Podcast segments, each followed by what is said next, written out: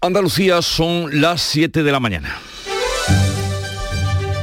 En Canal Sur Radio, La mañana de Andalucía con Jesús Vigorra.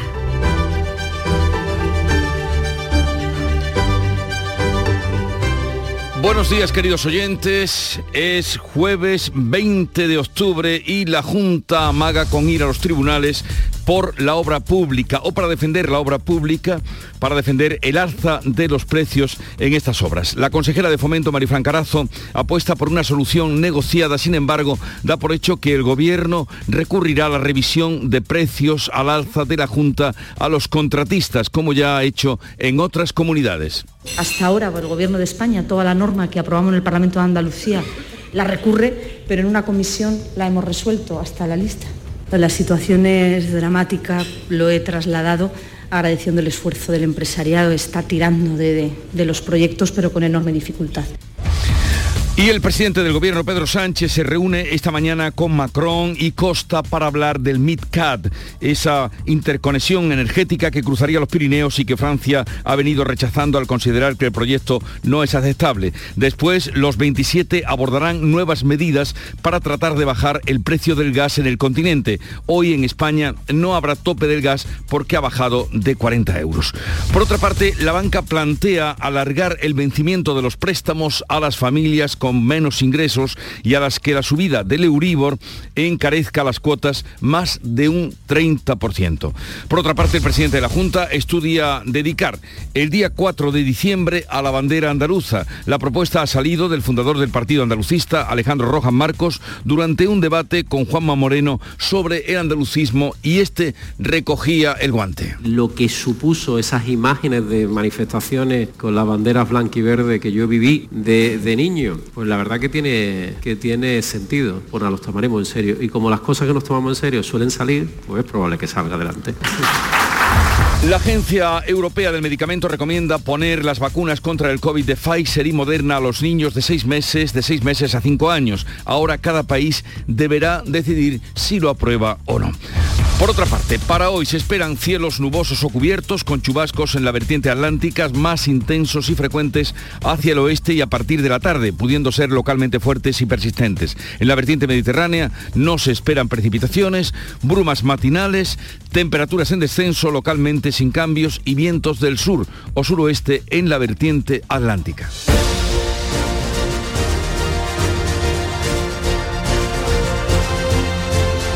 Pero vamos a conocer con más detalle cómo viene este día, en lo meteorológico, qué temperatura tenemos en cada una de las provincias. Cádiz, salud, Botaro. Tenemos el cielo nublado, 21 grados de temperatura y no subirá mucho más. Llegaremos a los 22. Por el campo de Gibraltar, ¿cómo viene el día, Ana Torregrosa?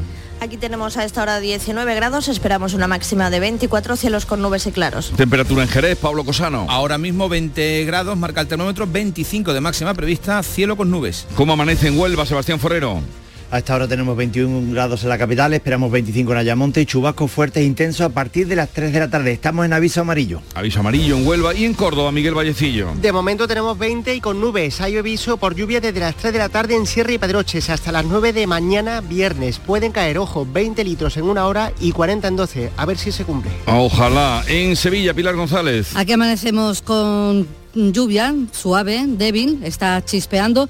Aviso amarillo a partir de las 3 de la tarde, una máxima prevista de 25 grados en la capital y ahora tenemos 21. En Málaga, María Ibáñez. Pues un día más, mucha bruma, polvo en suspensión, 19 grados en la capital, vamos a alcanzar hoy los 27. ¿Cómo viene el día por Jaén, Alfonso Miranda? Pues mira, muy, nuboso, muy nuboso a esta hora de la mañana, incluso hasta chispea, pero sobre todo con mucha envidia viendo la previsión del tiempo de otros lados.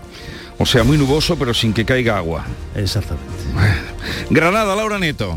También tenemos nubes y temperaturas ligeramente más bajas. 22 grados ahora mismo, máxima prevista 31. ¿Y en Almería, María Jesús Recio? Muchas nubes, ambiente algo brumoso, las temperaturas van bajando, 26 de máxima, ahora marca 21.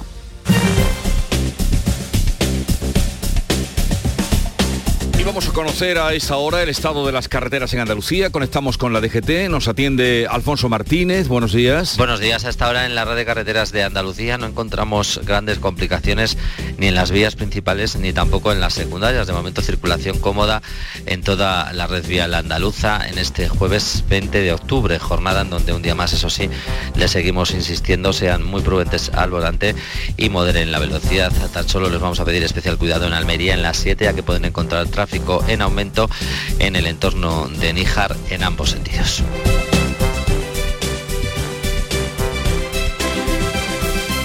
Siete, cinco minutos de la mañana. Agricultor, todo sube. Luz, gas, combustible, alimentos. En Fertinagro estamos a tu lado. Ahora te subvencionamos el abonado de fondo de tu cereal con los mejores productos de siempre, al mejor coste que nunca. Por solo 80 euros por hectárea, la mitad que te costaría un fertilizante tradicional te llevas. Rizotech, el abono microgranulado con aminoácidos de aplicación ultra localizada junto a la semilla para una mejor implantación y enraizamiento del cereal. Y nuestro germinador azón, el bioestimulante que aumenta el porcentaje de nascencia de tus semillas y fija nitrógeno. Con más plantas nacidas y más vigorosas te aseguras el inicio de una gran cosecha. Todo al mejor coste que nunca. Con Fertinagro Biotech a miles de agricultores siempre les salen las cuentas. La mañana de Andalucía con Jesús Vigorra te invita este viernes a disfrutar del programa en la Universidad de Córdoba. Queremos celebrar sus 50 años de vida y el 175 aniversario de la creación de la Facultad de Veterinaria, referencia en toda España y buque insignia de la Universidad de Córdoba. La mañana de Andalucía con Jesús Vigorra. Este viernes 21 de octubre, edición especial desde la Universidad de Córdoba. Con la colaboración de la Universidad de Córdoba. Pues allí estaremos mañana contando la actualidad del día, como hacemos ahora, lo propio. Hay un nuevo frente entre la Junta y el Gobierno. La Consejería de Fomento, que lidera Marifran Carazo, se prepara para defender en tribunales un recurso, defenderse de un recurso del Gobierno contra el decreto que revisa al alza el precio de los materiales de la obra pública. Manuel Pérez Alcázar. La consejera de Fomento apuesta por una solución negociada en la Comisión Bilateral, pero casi da por hecho el recurso del Ministerio, como ya ha hecho con otras comunidades. El Gobierno advierte que Andalucía no tiene competencia en este asunto porque la ley de contratos es estatal. La Junta ha pedido una reunión urgente con la ministra de Hacienda, que aprobó el decreto nacional. Marifran Carazo avanza en la batalla legal que se avecina y pide al Ministerio que asuma las medidas que recoge el decreto andaluz. Si no nos permite que nuestro decreto se mantenga vigente, que lo resuelva el Estado, que tome las medidas que recoge el decreto de la Junta de Andalucía, porque ha sido consensuado, acordado con el sector, es equilibrado y resuelve los problemas en nuestra comunidad autónoma, que lo asuma como propio y que lo apruebe de forma inmediata la modificación, amplíe su decreto de precios. El 12 de enero acaba el plazo para que el Estado pueda recurrir la norma andaluza. La patronal andaluza del sector habla de inseguridad jurídica. En Canal Sur Radio, el secretario general de FADECO, Jorge Fernández Portillo, ha pedido al Gobierno que apruebe un nuevo Real Decreto Ley que atienda las demandas del sector. Que recogiera todas las demandas que prácticamente en, al unísono estamos haciendo los territorios de donde mm, falla o, o, o donde no llega la medida tal como está concebida hoy en día, de forma que pueda ser cediendo todos un poco una herramienta de consenso y que por tanto nos evitara toda esta discusión y discrepancias que existen. Eso sería lo mejor que podía ocurrir. El sector cifra en 700 millones de euros el sobrecoste por la subida de la energía y de los materiales. En lo que va de año han quedado desiertas 300 licitaciones de obra pública en Andalucía, una caída de 1.500 millones de euros sobre el objetivo del pasado año.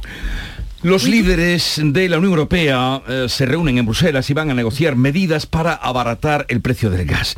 El precio de la luz marca este jueves precisamente el mínimo en un año que deja por primera vez sin efecto la excepción ibérica, el tope del precio del gas que se acordó el pasado mes de junio. Ana Giraldez. Los líderes de los 27 van a debatir la propuesta de la presidenta de la Comisión para la compra conjunta o fijar un techo flexible y temporal al precio de las compras de gas. El presidente del PP ha mantenido un encuentro previo este miércoles con Ursula von der Leyen, con la que ha abordado la crisis energética, la inflación y los fondos europeos. Von der Leyen advierte de que la competencia entre los países del bloque disparó los precios del gas el pasado verano. Lo hacemos porque aprendimos la lección. En agosto, en el momento más alto de la campaña de restitución de los stocks, vimos cómo los estados competían unos con otros y disparaban los precios. Así que definitivamente podemos ser más inteligentes en este caso. Poner en común nuestra demanda es imprescindible. La cumbre llega con el precio de la luz en su mínimo en un año. Se quedará en 86 euros por megavatio hora porque el gas cae por debajo de los 40 euros, lo que deja por primera vez sin efecto ese tope del gas aprobado por el Gobierno en junio. Con los precios de la energía a la baja, 35 buques metaneros esperan con su carga de gas licuado en alta mar, 11 de ellos en la bahía de Cádiz. El sector dice que las plantas regasificadoras están repletas. La vicepresidenta de Transición Ecológica, Teresa Rivera, explica que la demanda ha sido menor de la esperada en esta época del año. Algunos Estados miembros obligan a regasificar en un plazo máximo de 30 días, con lo cual hay mucho gas disponible en este momento en Europa. Eso hace que los precios del gas se desplomen y eso hace que inmediatamente afecte al precio de la luz. En Agas, el operador español de gas natural no cree que estos retrasos en la descarga se resuelvan hasta la primera semana de noviembre. Pedro Sánchez y el primer ministro portugués, Antonio Costa, se van a reunir esta mañana en Bruselas con Macron para tratar de vencer las reticencias que tiene Francia a construir el gaseoducto que una la península ibérica con Alemania. Verán, ese proyecto olvidado que viene a resucitar eh, España como alternativa al gas ruso. Francisco Ramón. El presidente del gobierno insiste en que es viable el MidCat. España se compromete a completar la parte que queda por construir hasta la frontera en tan solo ocho meses. Francia reniega del proyecto por cuestiones, dice, medioambientales y porque las conexiones existentes se están usando por debajo de su capacidad, datos que rechaza nuestro país.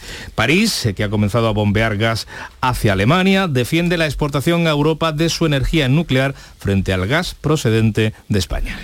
Y la banca anuncia que eh, tiene intención de aliviar a las familias el coste de las hipotecas si al revisarlas suben un 30%. La propuesta pasa por alargar los plazos de vencimiento de los préstamos a quienes la subida del Euribor suponga un encarecimiento del 30%. Podrán beneficiarse hogares con ingresos que no superen los 24.300 euros al año y para los que el pago de la cuota hipotecaria suponga el 40% de sus ingresos. Podría alcanzar el 15% de las hipotecas a tipo variable en toda España. La propuesta de la patronal bancaria se plasmará en un decreto del Ministerio. El Gobierno advierte que no va a admitir cláusulas que permitan evitar subidas conforme al IPC.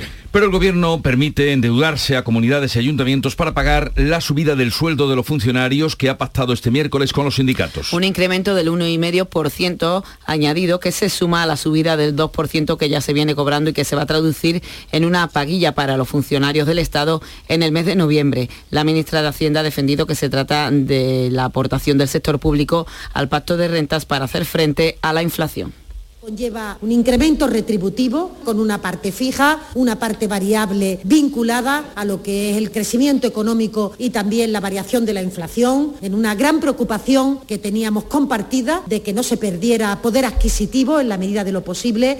La subida, fruto del acuerdo del Gobierno por UGT y comisiones obreras, ha acogido a comunidades autónomas y ayuntamientos con los presupuestos del año liquidados. Hacienda va a permitir que recurran a la deuda para hacer frente a la subida salarial. La Junta garantiza que va a aplicar el aumento en la nómina de sus empleados públicos, aunque, como explica el portavoz Ramón Fernández Pacheco, podría retrasarse hasta el mes de marzo públicos de Andalucía, de la Junta de Andalucía, pueden estar absolutamente tranquilos. La Junta de Andalucía va a aplicar esas subidas que se aprueban a nivel nacional. Es cierto que requieren de una tramitación, una serie de modificaciones presupuestarias que la Junta de Andalucía va a acometer. Por lo tanto, tranquilidad absoluta, los acuerdos que se establezcan a nivel nacional, la Junta lo asume y lo aplicará en cuanto sea posible.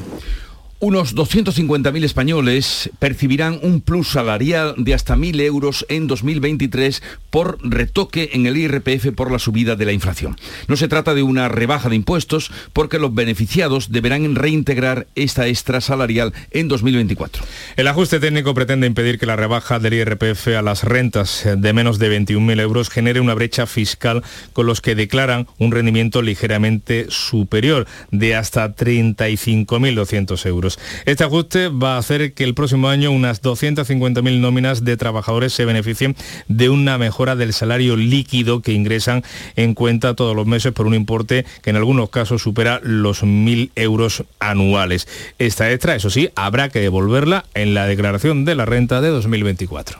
El Banco de España se une a Bruselas y reclama al gobierno ajustes automáticos del gasto en pensiones para garantizar su viabilidad. El director general de Economía del Banco de España, Ángel Gavilán, pide al gobierno que fije mecanismos de ajuste automáticos para compensar la derogación de la reforma de Rajoy y hacer frente, como reclama la Unión Europea, al envejecimiento de la población española. El ministro de la Seguridad Social advierte que no admitirá cláusulas o reglas de escape que permitan evitar la subida de las pensiones con el IPC. Escriba saca pecho, eso sí, con los datos del mercado laboral y avanza que octubre va a cerrar con 102.000 cotizantes más y ha destacado incluso la calidad de ese empleo con toda esta polémica sobre eh, la, contratación indefinida hay, un, hay, un, indicador indiscutible que es la longitud media, la duración media de todos los contratos que se registran en la Seguridad Social y esa eh, duración media ha aumentado un 20% desde que, al día de hoy, pues, comparado con la situación pre-reforma laboral, que son 40 días más de duración media de los contratos. La lluvia, que ya ven, no acaba de llegar, en cambio obligó ayer a interrumpir durante dos horas la línea ferroviaria entre Madrid y Andalucía.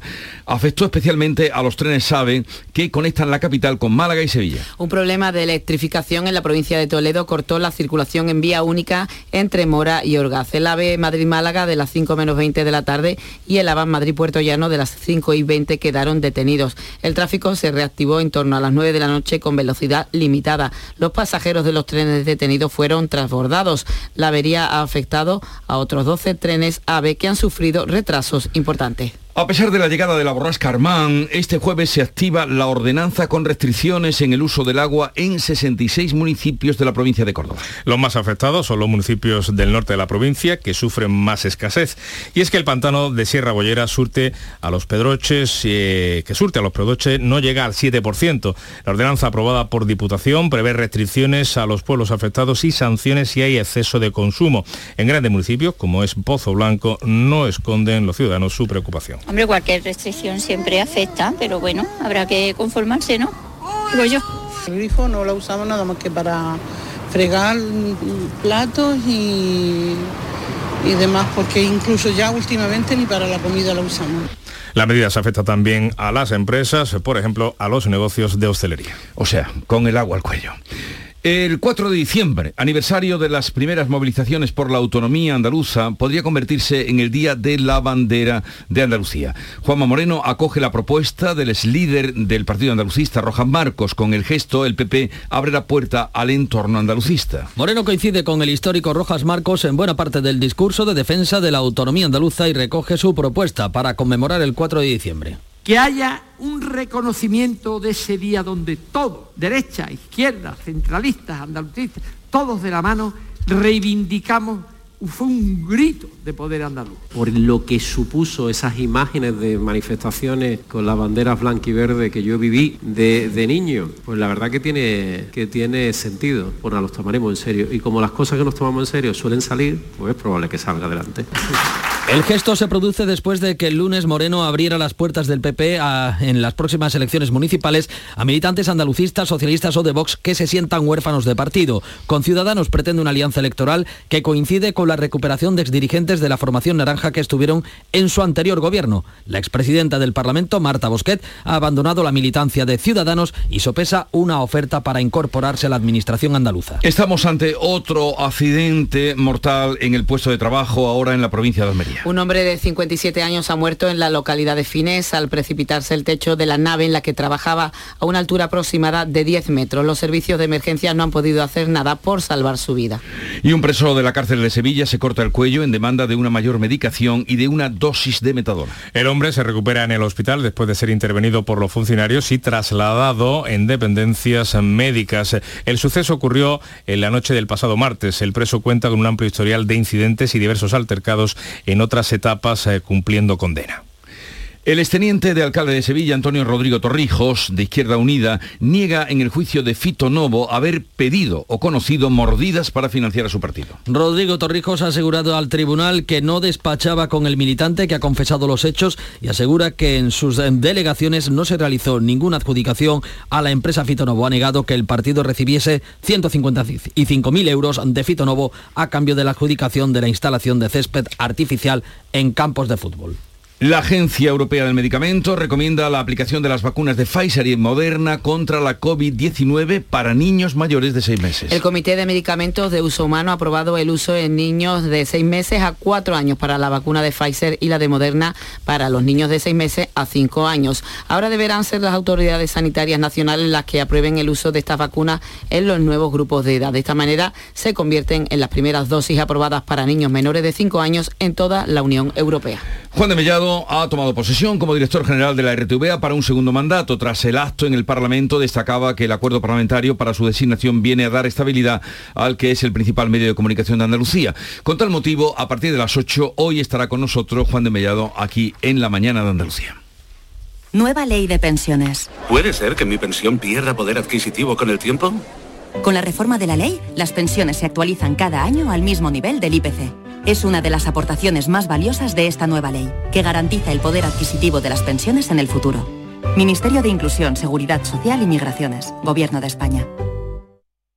En Canal Sur Radio, por tu salud, responde siempre a tus dudas. Hoy vamos a hablar del hígado, mejor dicho, de las enfermedades hepáticas. La detección precoz y la prevención son claves aquí también para evitar sus consecuencias. Nos visitan los mejores especialistas y esperamos tus comunicaciones en directo. Envíanos tus consultas desde ya en una nota de voz al 616-135-135. Por tu salud, desde las 6 de la tarde con Enrique Jesús Moreno. Más Andalucía, más Canal Sur Radio.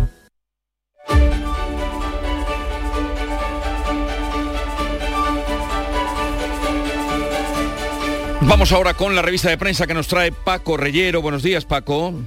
¿Qué tal Jesús? ¿Considera el país que la ley trans causa el mayor cisma ideológico en el PSOE de la era Sánchez? El mundo del PSOE teme romper con sus votantes tradicionales por su apoyo a la ley trans. Hay mucho de la ley trans en las portadas nacionales. En ABC, en cambio, abren con el sistema de control de fondos europeos que falla 24 horas después de que el Ministerio de Hacienda comunique que ya funciona. Es una paradoja el propio titular. En opinión de ABC, Calviño, que asume la gestión de las ayudas ante la dejadez de eh, María Jesús Montero y altos funcionarios califican de insufrible la bicefalia. Es el editorial también de ABC que versa sobre este asunto y considera que ha desembocado en una lucha de poder entre ambas dirigentes, ambas ministras, sobre estos cuantiosos fondos cuya correcta gestión es incapaz de garantizar la administración, el gobierno en definitiva.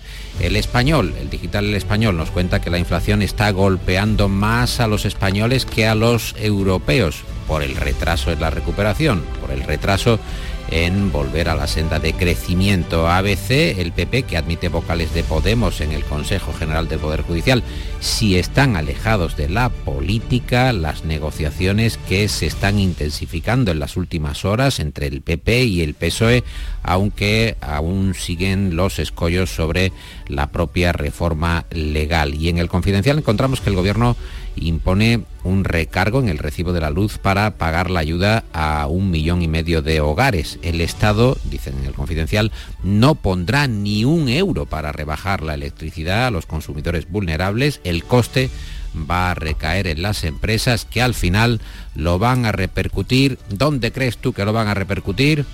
Pues ¿dónde? En la factura. En la factura de los clientes. Has acertado. ¿Dónde lo van a repercutir? ¿Dónde va a ir a parar?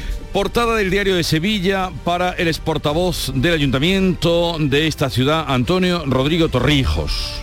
Sí, que declara en la Audiencia Nacional, en ningún momento, considera Rodrigo Torrijos, pedí ni conocí las mordidas de Fito Novo, se desmarca de los pagos de 155.000 euros de esta empresa a Izquierda Unida, está en la portada decimos Diario de Sevilla, en la edición andaluza del Confidencial, Moreno, que desborda su perfil andalucista y se mete de lleno en la batalla territorial. Foto de portada de ABC eh, con Rojas Marcos y con Juanma Moreno, el titular, Rojas Marcos, le pasa la bandera a Juanma Moreno, con ambos, digo, ambos dirigentes delante de la pizarra del referéndum por la autonomía andaluza. El diario.es y las cabeceras del grupo Joly hablan de que Moreno va a declarar, lo acabamos de escuchar, en ese, eh, esa locución, ese discurso matizado el 4 de diciembre, día oficial de la bandera andaluza, a propuesta del fundador del partido andalucista Rojas Marcos. Cabeceras del grupo Vocento, Ideal por ejemplo,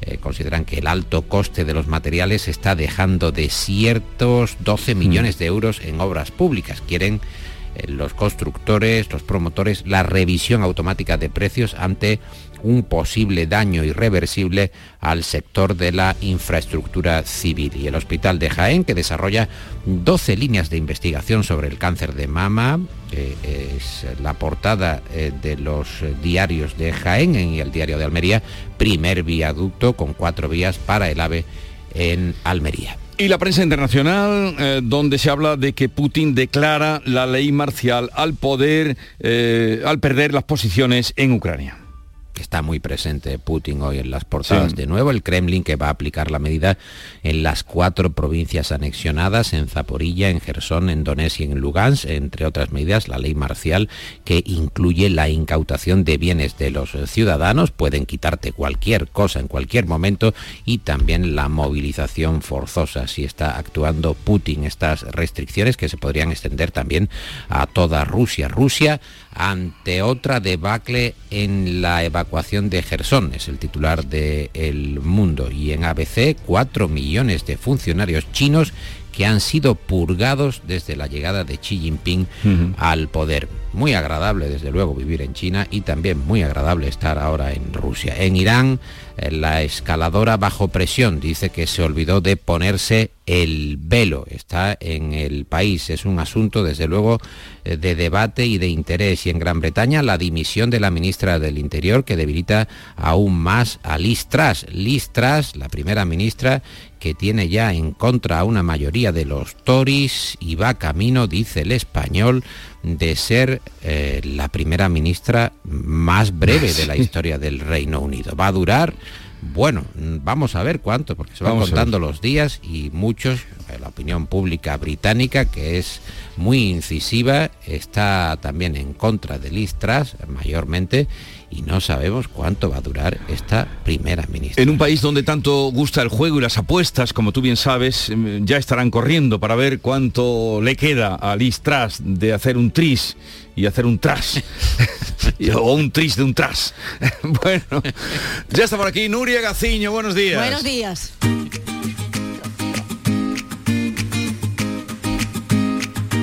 Vitaldent les ofrece este programa.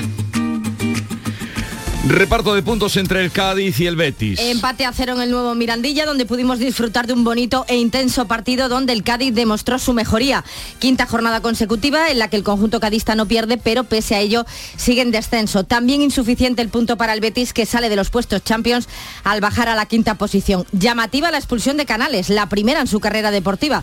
Según el acta de Mateu Laoz, fue reiterativo en sus observaciones, por lo que vio dos tarjetas amarillas prácticamente seguidas. Y hoy en el último día de la décima jornada en primera juega la Almería, a las 7 recibe al Girona con la necesidad de ganar para salir del descenso y de este modo meter en problemas al equipo catalán que solo le supera por un punto. Mañana turno para el Granada que abre una nueva jornada en segunda, se enfrenta al Zaragoza en Los Cármenes. Hemos estado pendientes de la eliminatoria previa de la Copa del Rey, donde el Rincón de la Victoria ganó en los penaltis al Montilla, así que en el sorteo del próximo lunes al equipo malagueño le tocará un primera, a excepción de los equipos de la Supercopa de España. Por su parte, el San Roque del Lepe fue eliminado en las semifinales de la Copa Federación. También hemos tenido Copa de la Reina, donde el Córdoba ganó por 2 a 1 al Dux de Logroño y se clasifica junto con el Granada para la tercera ronda de este torneo. Y luto, día de luto en el baloncesto malagueño, Nuria. Málaga y el baloncesto pierden a una figura esencial en la historia de este deporte de la ciudad, José María Martín Urbano fallecía ayer al sufrir un infarto mientras presenciaba el encuentro de la Champions que estaba disputando el Unicaja de Málaga ante el, el Dijon y que terminó ganando. Maestro de profesión, desempeñó todos los cargos posibles a nivel de formación en el seno del Unicaja, club que ayudó a crear de esa pasión por el baloncesto surgió el Caja de Ronda primero y el actual Unicaja de Málaga. Descanse en paz, Martín Urbano. En Vitalden queremos saber qué hay detrás de tu sonrisa, porque si vienes a nuestras clínicas hay un 20% de descuento en implantología, pero para nuestros pacientes hay mucho más. La confianza. Vine con mi madre a Vitalden hace 30 años y ahora venimos toda la familia. Pide cita en el 900 101 001 y ven a Vitalden.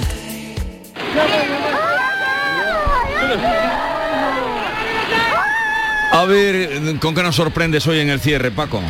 No, ambientación sonora de Víctor Manuel de la Portilla para eh, dedicarnos a echar un vistazo al diario de Cádiz que detalla con gran despliegue gráfico el simulacro de tsunami por parte de la UME, más de 400 miembros que se han desplegado por Chipiona y otras zonas de la provincia para recrear de manera muy precisa una actuación ante una catástrofe como, como esta, como un tsunami. Vemos en las fotografías los militares rescatando a personas en el agua, montando un campamento para alojar a ciudadanos que se pudieran haber quedado en ese supuesto sin vivienda y digo que merece la pena echarle un ojo a esa galería gráfica del diario de Cádiz porque hay fotos eh, muy ilustrativas de cómo funcionaría la UME en un caso como, como este. Bueno, eh, advertidos quedan.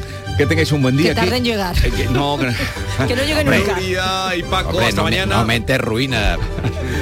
Acaban de dar las siete y media de la mañana, tiempo y hora para que repasemos en titulares las noticias más destacadas que les estamos contando esta mañana.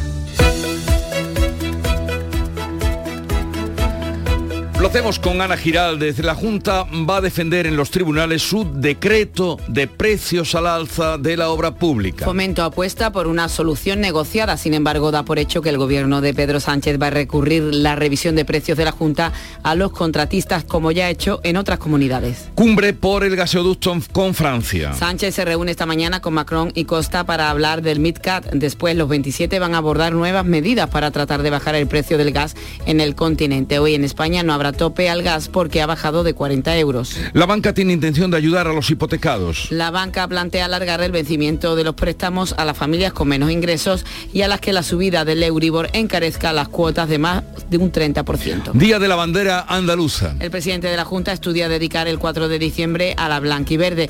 La propuesta ha salido del fundador del partido andalucista, Alejandro Rojas Marcos, durante un debate con Juanma Moreno sobre el andalucismo. Vacunas contra el COVID. La Agencia Europea del Medicamento recomienda la aplicación de Pfizer y Moderna a los niños de 6 meses a 5 años. Ahora cada país deberá de decidir si lo aprueba. ¿Y el tiempo para hoy? Tenemos cielos nubosos o cubiertos con chubascos en la vertiente atlántica que serán más intensos y frecuentes por la tarde. En la vertiente mediterránea nos esperan lluvias, las temperaturas en descenso y los vientos del sur o suroeste en la vertiente atlántica y variables en el resto. Tú y tu nuevo coche. Con el préstamo motor de Cajamar, elige tu coche ideal y nosotros nos ocupamos del resto. Descubre las opciones que tenemos para ti. Haz números con el simulador y lo verás más claro. El lugar al que siempre has querido ir ahora está más cerca. Infórmate en cajamar.es o en nuestras oficinas. Financiación otorgada por GCC Consumo Cajamar Consumo. Cajamar. Distintos desde siempre. Pipas Reyes son las pipas de siempre. Ahora encontrarás tus pipas Reyes más grandes, con más aroma, con más sabor y más duraderas. Tradición e innovación para traerte tus mejores pipas Reyes. Las del paquete rojo, tus pipas de siempre. Las claves económicas con Paco Bocero. Paco, buenos días. Buenos días Jesús, ¿qué tal? Claves económicas que tenemos para hoy, Paco. Pues mira, hoy la atención va a estar centrada, como ya había estado adelantando, en el Consejo Europeo, eh, para ver las medidas en torno al gas que se toman entre hoy y mañana. Una atención que además se va a repartir, en efecto, con la parte más política, en la reunión previo de Pedro Sánchez y, y Antonio Costa con Emmanuel Macron para hablar del MidCat y van a estar acompañados por los ministros de Energía. Y es que aquí la clave de esta reunión es que ha sido convocada por el propio Macron tras el Consejo Informal del pasado 7 de octubre y ha despertado mucho interés por si hay un cambio de opinión francesa al respecto o matizaciones respecto a su negativa actual. Y es que el presidente del Consejo dijo ayer que Europa, que si Europa no reorganizaba su política energética, habría muchos problemas económicos en el futuro. Bueno, estaremos muy atentos, lo estamos contando a lo que salga de esta reunión entre hoy y mañana y ese posible futuro o no del proyecto MISCAT. Bueno, ¿y qué más tenemos para hoy? Pues mira, hoy nos toca irnos con la actualización de previsiones económicas del día que le corresponde a la COE, que estimó ayer un crecimiento de la economía del 1% para 2023, con una inflación media de entre el 4 y el 5% y una tasa de paro ligeramente superior a la estimada por el, consejo, el consenso generalista, que es de un 13% frente al 12%. Aunque el diagnóstico hace hincapié en lo importante desequilibrio de la economía, entre ellos el desequilibrio fiscal, es decir, el déficit estructural y esa tasa de paro, la Organización de los Empresarios dice que el país está mejor posicionado que la crisis anterior, con menos deuda de las empresas, de las familias y unos bancos saneados, lo cual viene a ser una lectura moderada de la situación y, y positiva, como la que hizo ayer el ministro de Seguridad Social con los datos de empleo provisionales de octubre. Bueno, te refieres a los 102.000 afiliados más que calculó para el mes. Así es, 102.000 afiliados en promedio, lo que se traduciría en términos desestacionalizados en la creación de unos 15.000 puestos de trabajo a lo largo de este año. Mm. Una cifra que el ministro contextualizó en los últimos nueve meses explicando que desde enero se han registrado más de 400.000 cotizantes, de los que el 90% corresponden al sector privado. Y ya que estamos hablando de empresas y empleo, la patronal de el fabricante de vehículos ANFAC va a publicar hoy el dato de producción y exportación. Según los últimos que corresponden a los ocho primeros meses de este año, la producción de vehículos ha caído un 1% hasta rozar el millón mil. Esta bajada de la producción ha impactado lógicamente en la exportación, que también cayó entre enero y agosto un 1,8%. Por cierto, los vehículos eléctricos ya representan más del 11% de la producción en España. Vemos que poco a poco van avanzando ya los vehículos eléctricos eh, y para finalizar algo más. Pues mira, sí, un apunte sobre impuestos y la famosa deflactación.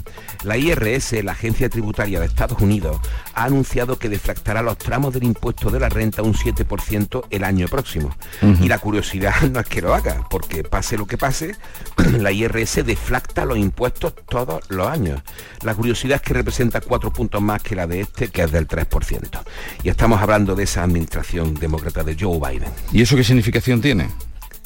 Pues muy sencilla, que los americanos, pase lo que pase, siempre actualizan, siempre adaptan esa, eh, esa renta a la inflación de cada año. Paco, hasta mañana. Que mañana, por cierto, estaré haciendo el programa desde la Facultad de Veterinaria. Ya no lo es, Muy pero la, la mítica Facultad de Veterinaria. Desde el rectorado de la universidad. Sí, sí, hoy rectorado, cerquita, eh, cerquita. eh, Hoy rectorado. facultad de, de estilo mozárabe y que se apropió con buen criterio el rectorado, porque era la más, eh, en fin, la, la más peculiar y la más singular ¿no? de las que había. Un saludo, Paco. Muy bien, un saludo, hasta mañana. Adiós, adiós.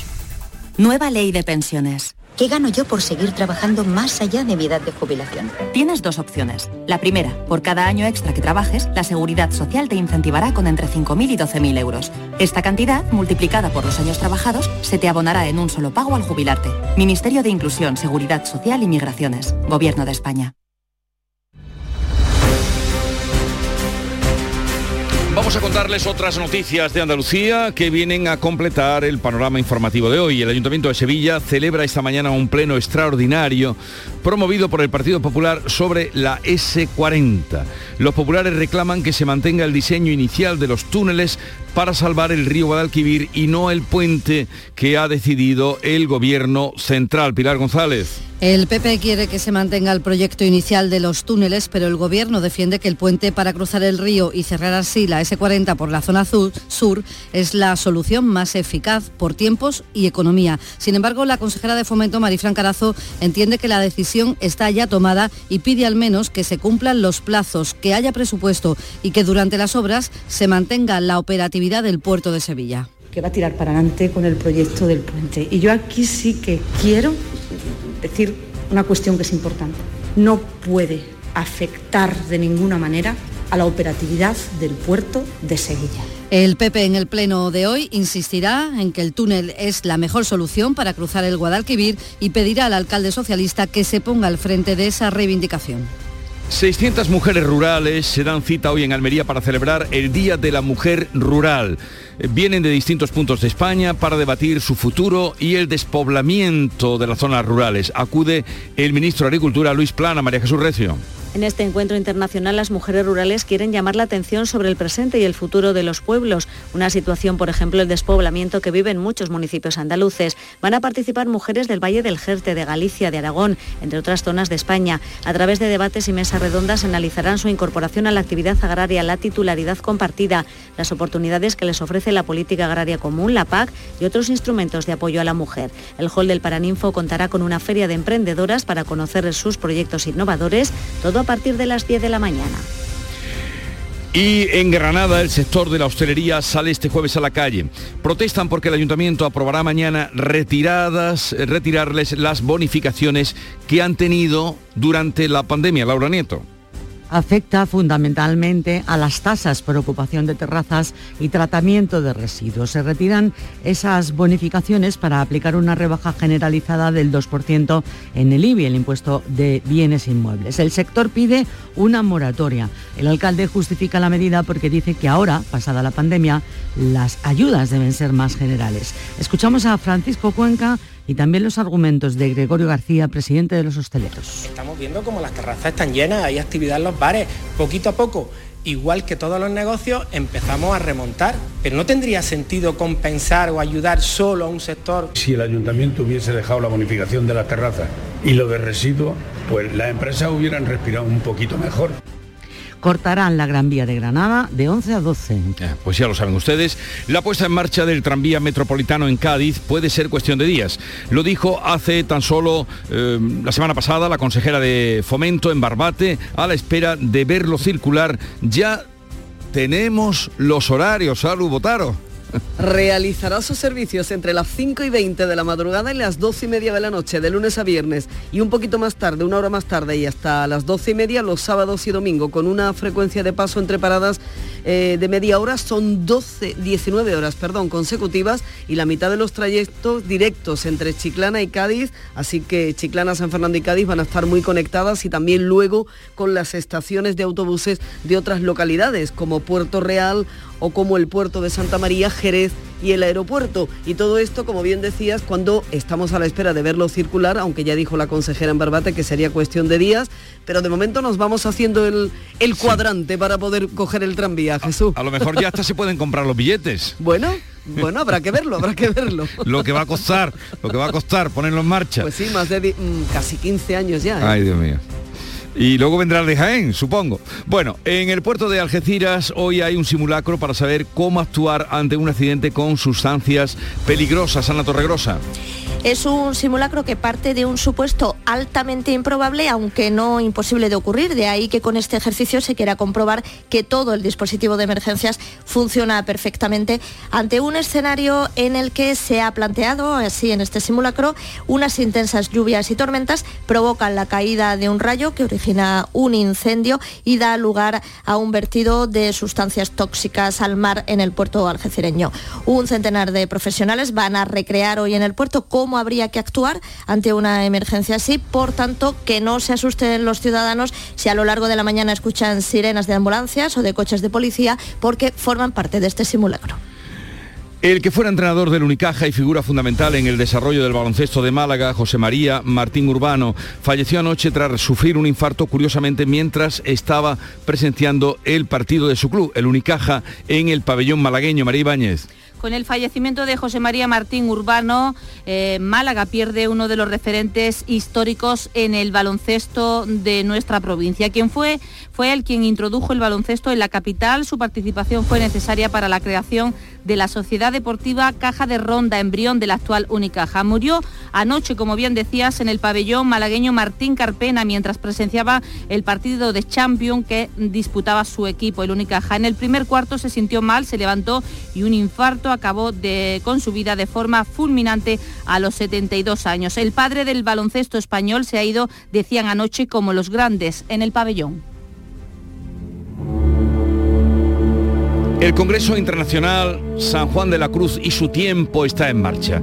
Durante dos días los principales investigadores europeos de San Juan de la Cruz van a exponer en La Carolina, en Jaén, las últimas investigaciones sobre su obra, su relación con Dios y con el mundo que le rodea. Alfonso Miranda, cuéntanos. Pues los mejores especialistas sobre San Juan de la Cruz de España, Francia, Portugal, Serbia y Eslovaquia están hablando precisamente sobre la corrupción de las órdenes religiosas y las condiciones de pobreza e injusticia en la que, por ejemplo, vivía la mujer. Así lo ha destacado la investigadora de la Tarifa. El conocimiento del alma de la mujer que tenía San Juan de la Cruz es excepcional porque como fraile era confesor de muchas monjas y ayudó a muchas mujeres a mm, superar problemas personales de incomprensión y de sufrimiento. Así que por tanto es eh, San Juan de la Cruz, pilar de la literatura universal, se analiza en la Carolina. Pero una curiosidad, Alfonso, ¿por qué en la Carolina? Precisamente porque allí eh, estuvo San Juan de la Cruz, fundó uno de los conventos más antiguos de la orden religiosa, de los carmelitas descalzos, y además porque fue precisamente su último tramo de su vida, cuando llegó de la Carolina a Úbeda. Quedéme y olvidéme. El rostro recliné sobre el amado, cesó todo, y dejéme dejando mi cuidado sobre las azucenas olvidado. Ya te digo. al lado de casa murió. ¿Eh? Al lado de mi casa. sí, al lado de tu casa murió. al lado. Ya decía yo que tú tenías algo por, por osmosis. tú tenías algo de algún grande, algún genio. Hasta luego. Alguna cuita tuvimos. Adiós, Alfonso. Grande San Juan de la Cruz. Eh, vamos a terminar ya porque son las 7.45 minutos. 8 menos cuarto es el tiempo ahora de la información local. Así es que permanezcan atentos. En la mañana de Andalucía de Canal Sur Radio, las noticias de Sevilla. Con Pilar González. Hola, buenos días. El Ayuntamiento de Sevilla celebra a primera hora de esta mañana un pleno extraordinario sobre la S40 a petición del Partido Popular. La obra en la que el lunes falleció un trabajador en el polígono aeropuerto carecía de licencia y en la cárcel Sevilla 1 un preso está hospitalizado tras acuchillarse él mismo el cuello tres veces. En deportes, el Betis se queda en el empate con el Cádiz. Enseguida se lo contamos, antes el tráfico. Hay retenciones en los accesos a Sevilla por el patrocinio autovía de Coria en el nudo de la Gota de Y también en la autovía de Huelva de 5 kilómetros. En el Centenario también hay retenciones en ambos sentidos y en el interior de la ciudad el tráfico es intenso en las avenidas de entrada. En cuanto al tiempo, meteorología activa el aviso amarillo por lluvia desde las 3 de la tarde y hasta las 9 de la mañana, ya del miércoles, ya del viernes. Por la mañana, esta mañana el cielo está ya cubierto con lluvias dispersas e intermitentes. A primera hora de esta mañana ya estaba chispeando. Las temperaturas bajan en la capital, vamos a alcanzar 25 grados, en Lebrija 26, en Morón 27 y en Écija 28. A esta hora 21 en la capital. Si necesitas un electrodoméstico, ¿por qué pagar de más en grandes superficies? Ven y paga de menos en Tiendas El Golpecito. Tus primeras marcas al mejor precio y una selección de productos con pequeños daños estéticos con descuento adicional y tres años de garantía. Tiendas El Golpecito. Ahorra hasta el 50% en tus electrodomésticos. 954-100-193 y tiendaselgolpecito.es. Rafael vuelve a Sevilla con su gira triunfal. 24, 25, 26 y 27 de noviembre en Fibes. Compra tus entradas en rafaelnet.com y fibestickets.es. Rafael en concierto. Las noticias de Sevilla.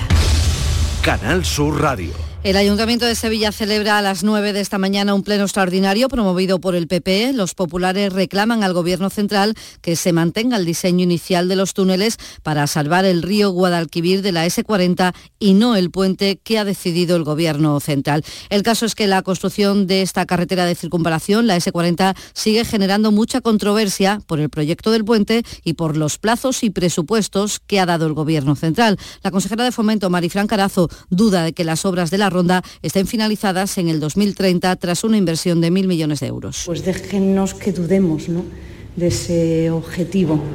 Queda mucho trabajo por desarrollar.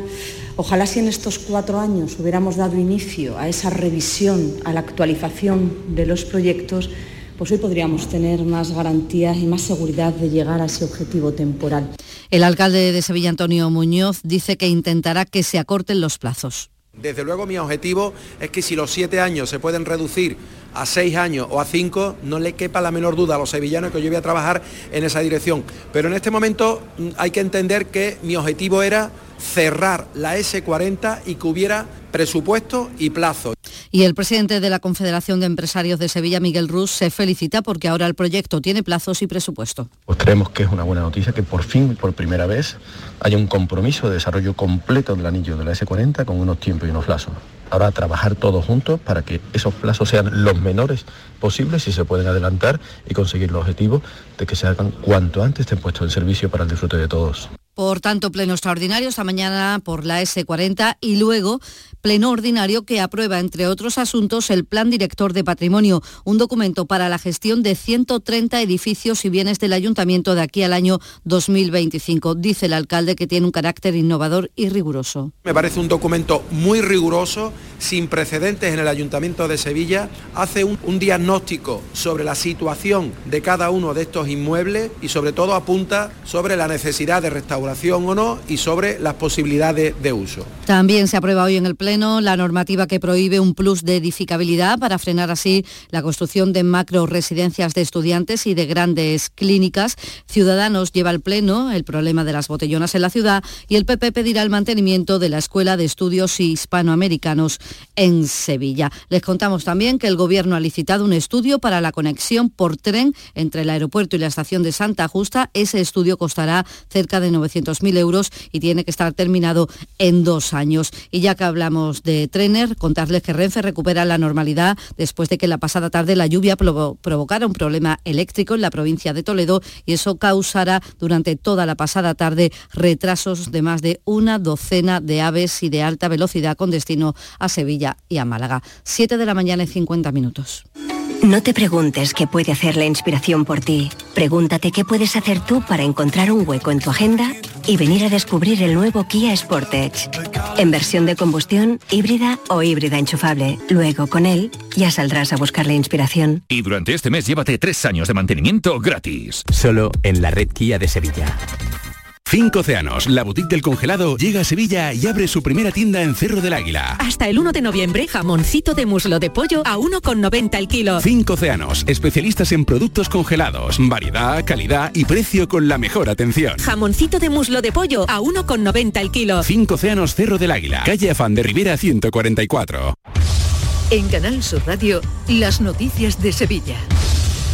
Un preso de la cárcel de Sevilla 1 se ha cortado el cuello en demanda de una mayor medicación y de una dosis de metadona. Ocurrió la noche del pasado martes en el módulo 5 y lo hizo delante de varios funcionarios a los que llamó para pedirles esa metadona y de forma sorpresiva sacó una cuchilla y se provocó tres cortes profundos en el cuello. Está ahora hospitalizado. Y en el juicio por el caso Fitonovo, en la Audiencia Nacional, Antonio Rodrigo Torrijos, el que fuera teniente de alcalde de Izquierda Unida en el Ayuntamiento de Sevilla, ha negado que en su formación hubiera financiación con mordidas de 155.000 euros de la empresa Fitonovo entre los años 2010 y 2011. Torrijos, que se enfrenta a cuatro años de cárcel, respondía así a las preguntas del fiscal. ¿Le costó a usted que Fitonovo pagara dos entregas de dinero de 70.000 euros y 85.000 euros, una el 30 de marzo del 2010 y esta segunda el 18 de febrero de 2011, esta segunda para financiar la campaña de Izquierda Unida donde iba usted como cabeza de lista? En ningún caso, no me, en absoluto, no me consta.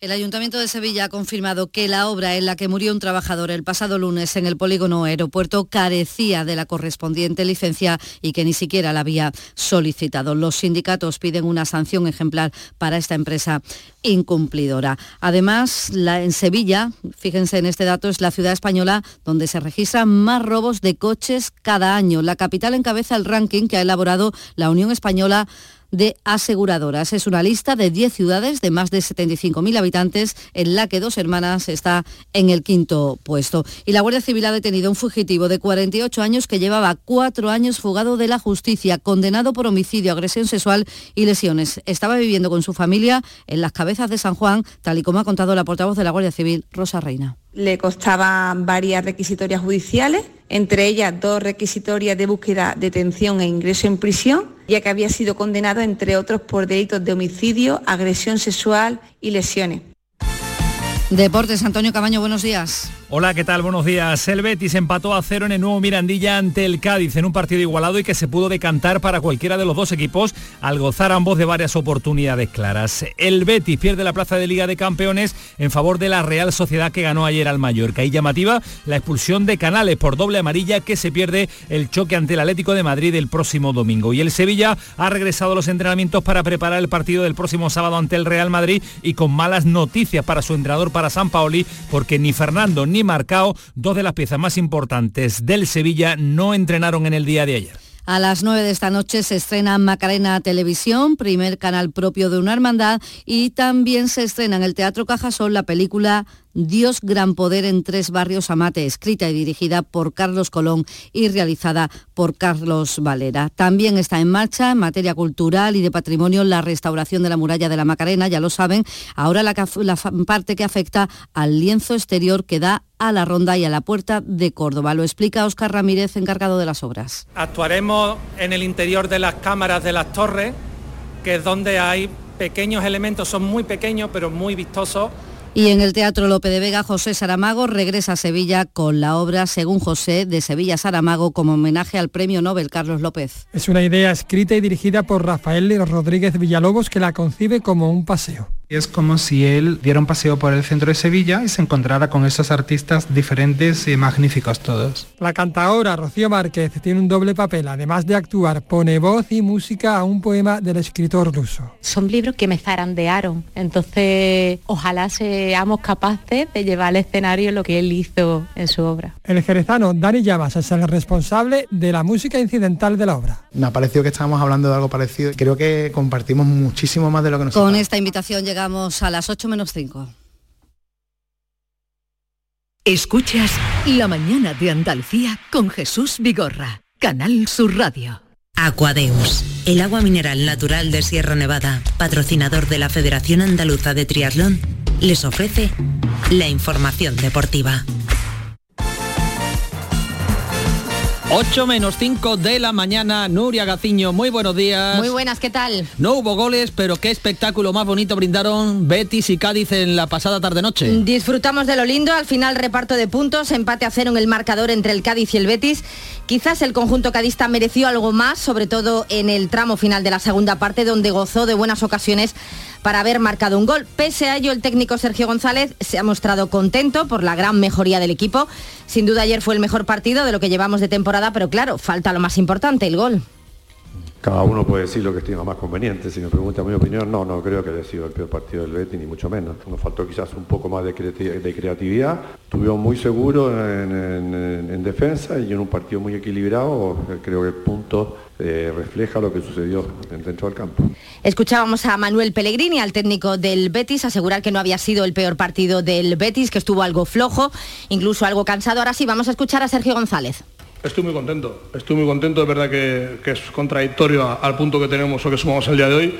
Estoy muy contento primero por otra vez por otro gran partido que hemos hecho. Estamos en una línea ascendente y el equipo está revelándose, cogiendo pozo, compitiendo eh, con, sin balón, cogiendo conceptos. La verdad que estamos en un momento para, para afrontar cualquier tipo de partido y siempre mucho más cerca de ganar que de perder me voy muy contento por, la gente que se ha reivindicado hoy. Para mí es muy importante el, meter a gente nueva, el meter a gente a competir, el que me lo ponga muy difícil, el que pueda tener mucho más abanico de posibilidades para poder elegir el 11 y que el que me equivoque sea yo. y lo único negativo es el resultado. Es que sin goles no hay victorias. Cierto es que el Cádiz suma ya la quinta jornada consecutiva sin perder, pero siguen puestos de descenso y el punto también es insuficiente para el Betis, que sale de los puestos Champions al bajar al quinto lugar. El próximo rival del conjunto verde y blanco va a ser el Atlético de Madrid, además rival directo en esa lucha por la Champions. Para ese partido no estará Sergio Canales, que ante el Cádiz fue expulsado, la primera expulsión en su carrera deportiva. Según el acta de Mateu Laoz, fue reiterativo en sus observaciones, por lo que vio dos tarjetas amarillas seguidas cuando quedaba prácticamente prácticamente nada para terminar el partido. Una expulsión no sabemos si más o menos justa, pero desde luego muy extraña. Hoy se acaba la décima jornada en primera y juega el Almería. A las 7 recibe al Girona, rival directísimo en la lucha por salir del descenso. Solo un punto les separa, así que Rubi es consciente de lo importante que es ganar hoy. Si gana este partido, mm, pues bueno, eh, está claro que, queda un saltito en la clasificación que no te permite para nada relajarte. Pues bueno, nos colocamos ya ahí en un grupo de muchos equipos, pues con algunos más por debajo, otros a un punto, y por lo tanto es una, una situación que queremos provocar. El equipo está convencido, en todos hay que dar un plus, pero en estos partidos el máximo y vamos a intentar no fallar. Se termina hoy la jornada en primera, empieza mañana la decimosegunda en segunda con el Granada jugando los Cármenes. Se enfrenta al Zaragoza y ya ha dicho Caranca que si la cosa no empieza bien, que la tomen con él, no con los jugadores. El ambiente, pues espero que, sea el, de, el, del último partido y que el equipo empiece bien y que y si bueno, pues si no empieza bien, que estén con el equipo, que al final es lo que, lo que importa, ¿no? que, los jugadores no, sientan ninguna presión de, nada, que, que, la presión que pueda haber o la frustración que pueda haber si el partido no va bien, que, esa frustración se, se pague conmigo. Hemos estado pendientes de la eliminatoria previa de la Copa, donde el Rincón de la Victoria ganó en los penaltis al Montilla. El héroe la tanda de los penaltis fue el guardameta del equipo malagueño, Jockey, que metió el primer penalti y paró el decisivo. El sorteo será el próximo lunes y le gustaría que le tocase el Sevilla o el Atlético de Madrid. Sevilla, un Sevilla, yo creo que al final un Sevilla, un Atlético, algo. Atlético no es andaluz, pero al final hay mucho argentino, yo soy argentino y también me tiro un poco. Y tenemos que hablar del baloncesto, baloncesto malagueño que está de luto. Málaga y el baloncesto pierden a una figura esencial en la historia de este deporte de la ciudad. José María Martín Urbano fallecía ayer al sufrir un infarto mientras presenciaba el encuentro de la Champions que estaba disputando el Unicaja de Málaga ante el Dijon. La semana pasada ya sufrió una angina de pecho y ayer empezó a sentirse mal y tuvo que ser atendido por los servicios médicos presentes en el Martín Carpena, pero no pudieron hacer nada por él. Descanse en paz.